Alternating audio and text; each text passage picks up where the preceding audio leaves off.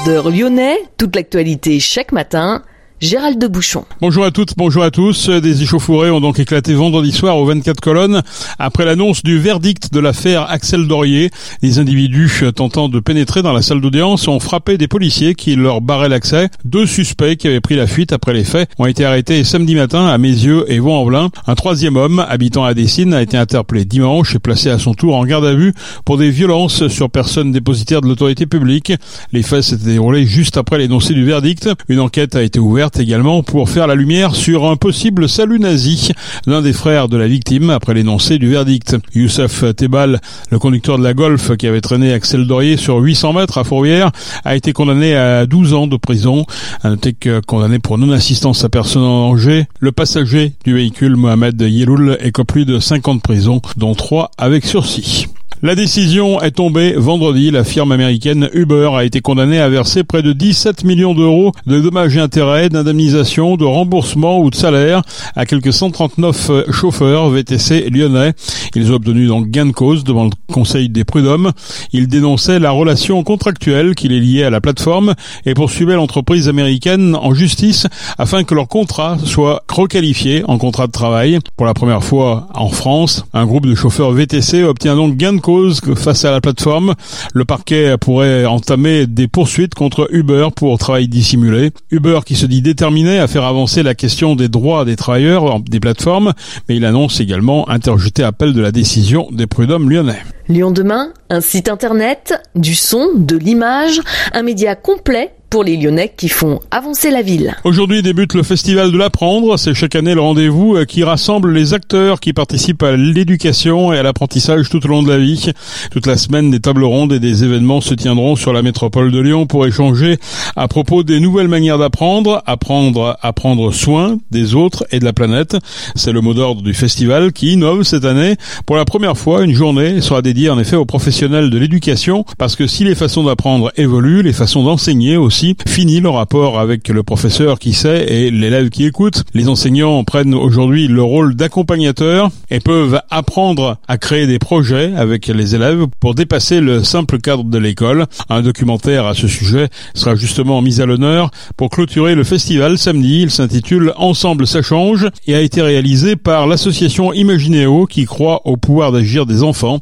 Notre journaliste Madeleine Clunia est allée à la rencontre d'Angélique Figari, cofondatrice de la Maison de la qui porte le festival, de Véronique Rizzi, directrice fondatrice d'Imaginéo, et d'Agnès Batti, chef du département innovation, expérimentation et recherche de l'école académique de la formation continue. On n'apprend quasiment jamais tout seul. Les situations qu'on vit sont des sources d'apprentissage et elles sont nourries d'interactions avec d'autres personnes. Quand on est à l'école, même si on est euh, en face à face avec un enseignant ou même si on est sur une ressource pédagogique, elle a été produite par quelqu'un à un moment donné, elle a été adaptée pour qu'elle soit la plus accessible possible et qu'elle elle puisse être transmise dans les meilleures conditions. Donc finalement, cette euh, fonction d'apprendre, elle est toujours liée à l'autre.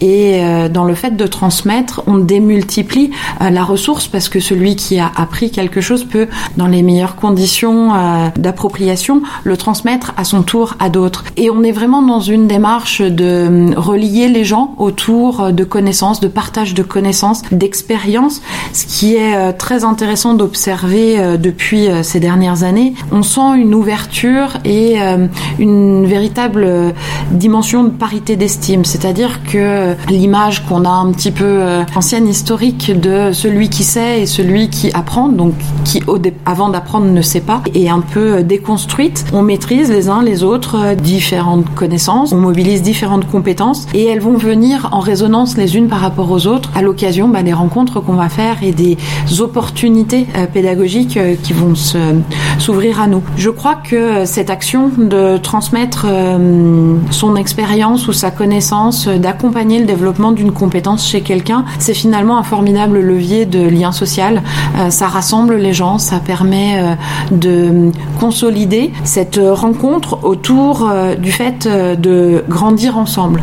Ça sera notamment l'occasion de présenter un film documentaire qui a été réalisé par l'association Imagineo qui s'intitule Ensemble ça change et qui montre justement le parcours d'enfants dans l'institution scolaire accompagnés dans le développement de leur capacité d'agir, d'être à l'écoute de leurs préoccupations, de leurs envies, de pouvoir contribuer au projet de société et de les accompagner pas à pas dans cette citoyenneté active. C'est aussi un des projets dont on peut être bah, très fier sur le territoire et qui non seulement euh, est inspirant, pour euh, imaginer euh, des formats qui s'appliquent à d'autres tranches d'âge ou à d'autres types d'organisations, mais aussi qui est un véritable tremplin du passage à l'action pour se dire chacun individuellement comment est-ce qu'on pourrait avoir envie de rejoindre une dynamique de coopération avec d'autres. Et justement, Véronique Ridzi, vous êtes directrice fondatrice de l'association Imagineo. Donc c'est cette association-là qui a qui a fait ce, le documentaire Ensemble ça change.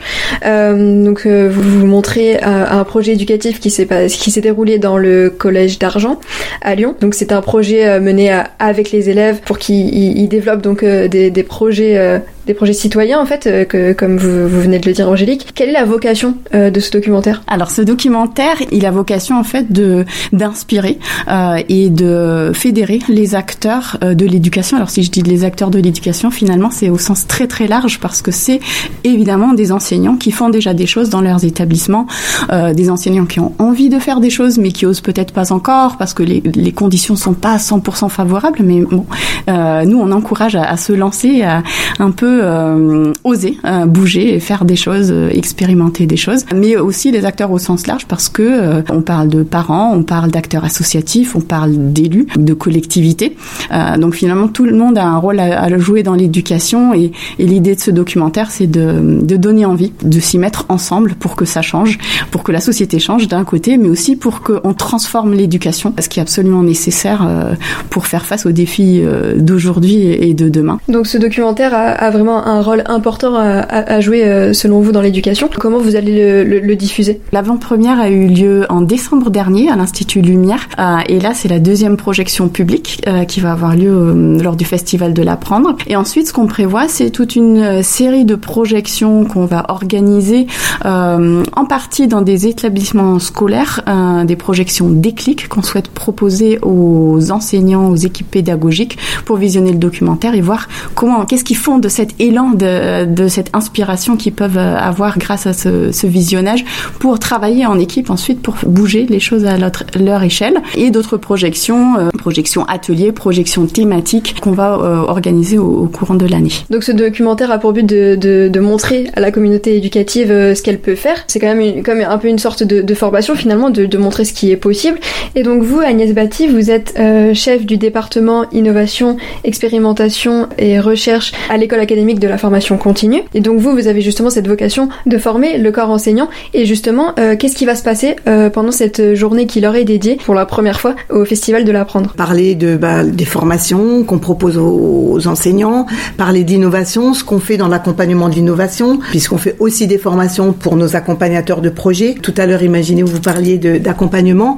Bah, c'est vrai que la posture de l'enseignant change et on est de plus en plus dans un rôle d'accompagnateur. Et nous, en tout cas, pour accompagner nos équipes, on est facilitateur et accompagnateur, et que euh, si on change aussi les postures des enseignants, eh bien, euh, on pourra s'adapter plus facilement au changement de posture des élèves, puisque euh, l'éducation évolue et donc on doit aussi évoluer dans notre façon d'enseigner et de former. Oui, parce que là, jusqu'à présent, les, les professeurs n'étaient pas trop formés à ça, justement, à cette posture d'accompagnateur. Maintenant, dans les INSPE qui sont les instituts donc pour former les enseignants, il y a toutes sortes d'évolutions pour permettre justement d'adapter euh, ce changement de posture. Mais nous, particulièrement au département innovation expérimentation, on est assez sensible à ce changement de posture et on fait des formations un peu innovantes puisque euh, on travaille sur le, par exemple sur l'estime de soi, la confiance en soi, la gestion des émotions, animer une réunion, gérer les conflits avec nos accompagnateurs de projet, puisqu'on a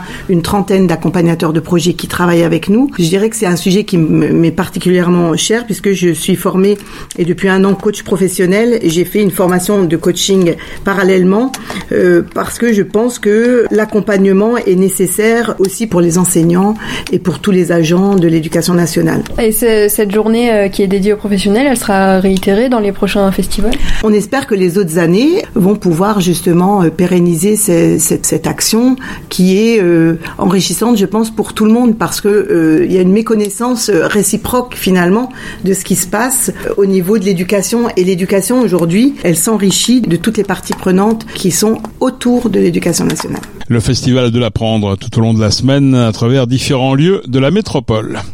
Japon, France et Italie, ce sont les nations déjà primées en 2021 qui sont montées ce week-end sur le podium de la Coupe du Monde de la pâtisserie. Le Japon a décroché le titre, la France a dû se contenter de la deuxième place. Pour la première fois, un prix spécial éco-responsable a été remis et attribué au Canada. La finale du Bocuse d'Or, c'est donc ce soir. Cette Coupe du Monde de la cuisine réunit 24 participants de 24 pays différents. 12 premiers pays ont concouru hier. Les 12 autres réaliseront leurs épreuves aujourd'hui. Au programme pour les cuisiniers, première partie artistique. Ils doivent dresser un plateau pour 12 personnes d'une pièce de Lot et de Saint-Jacques avec deux garnitures végétales. Pour la seconde partie, les concurrents doivent cette fois-ci réaliser un menu entrée plat dessert pour donner envie aux enfants de manger de la courge. Pour l'occasion, chaque assiette est dégustée par un juge professionnel et un enfant. Un jury double et même triple puisqu'il n'y a pas que le goût qui est évalué. Tout un jury cuisine qui ne déguste pas les plats accompagne les participants tout au long du concours pour noter la tenue du box. C'est le cas de Jérémy Galvan, chef une étoile au Michelin, lyonnais d'adoption qui a son restaurant dans le Vieux-Lyon. Il a jugé hier les box du Japon et de la Suède et s'occupera aujourd'hui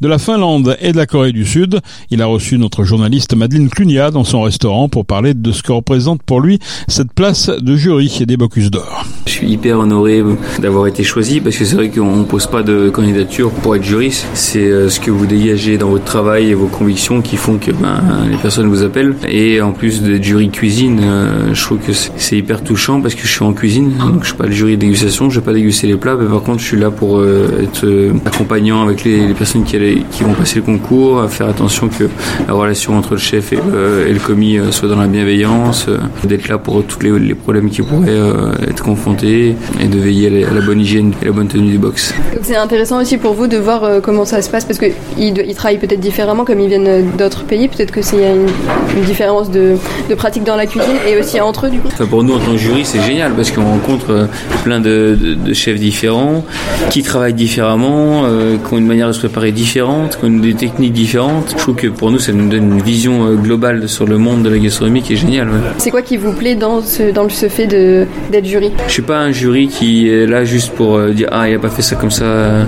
Oui, c'est pas moi c'est pas pour la note, pour noter la personne, c'est pour être là, faire en sorte que la personne ait tout pour être dans la réussite.